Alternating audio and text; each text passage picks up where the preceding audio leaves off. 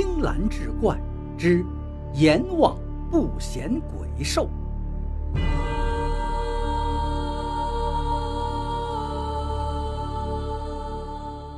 话说城关有个村民叫萧若石，因为宅基地跟邻居王霸闹成了仇。虽然萧若石占着理，可这个理他就是没地方去讲。不但没地方讲，还时不时的招来祸事。三天两头就有不认识的年轻小痞子来找茬儿，挨个三拳两脚的，被谩骂侮辱一顿。他知道这都是王霸找来的人，受气不过了，就在家里指桑骂槐。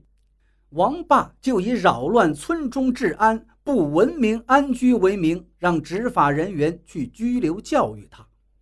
这样的事一闹就是三年，萧若石气憋着难忍，就最后执刀入王霸家示威，被王霸通知执法人员来把他逮捕，依法判决了一年半。出狱后，他神志有所失常了，经常揣着一把斧子在街上闲逛，人变得目无表情、孤僻背戾。他一见到王霸跟他的家人，就从怀里抽出斧子，猛烈的舞动，瞪着眼大骂。王霸见他这个样子，就又想出了一个计策，提前找好了几个壮汉，坐在一辆车里跟着他。他就特意出现在肖若石的眼线里。当肖若石看见他又气愤谩骂的时候，王霸就以村领导的身份斥责他。肖若石本来就对他窝着一股火。岂能顺从于他？从怀里又亮出斧子，挥舞着大骂起来。这时，王霸安排好的几个壮汉跑过来，把肖若石按倒在地。王霸打电话报警，又有几位壮汉作证，指证肖若石有杀人未遂行为，被依法判处三年劳改。在监狱里，肖若石认识了一个黑组织成员。卖毒品、卖枪支，做着非法的买卖。肖若石跟他联系上之后，并承诺出狱后从他那儿购买一杆枪。三年刑期满了，肖若石出狱，联系上了做黑买卖的人，真的买了一杆枪。他在暗处隐蔽起来，就把枪口对准王霸家的大门。王霸依然是春风得意。这三年在村里搞起了房地产，挣了很多钱，更是容光焕发。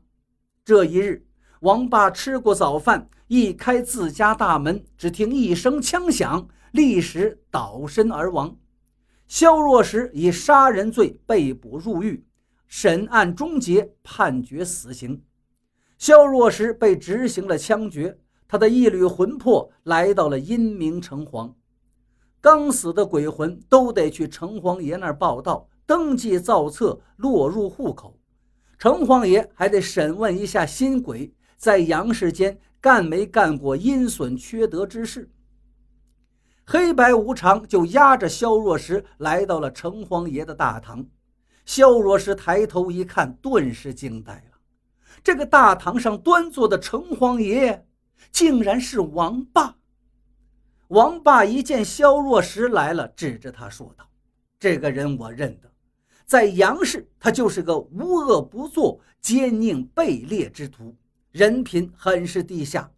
我们城隍居地不要这样的下三滥，把他赶出去。”萧若石也回骂道：“你这个混蛋，是你逼得我无路可走，你一手遮天，强占我家宅地，还找人打我。”你还买通执法的人，连成一帮子欺负我，你有什么资格当城隍爷？王霸一听，挥手让黑白无常把他拖出去。萧若石没能落上户口，成了孤魂野鬼，游荡在荒野之中。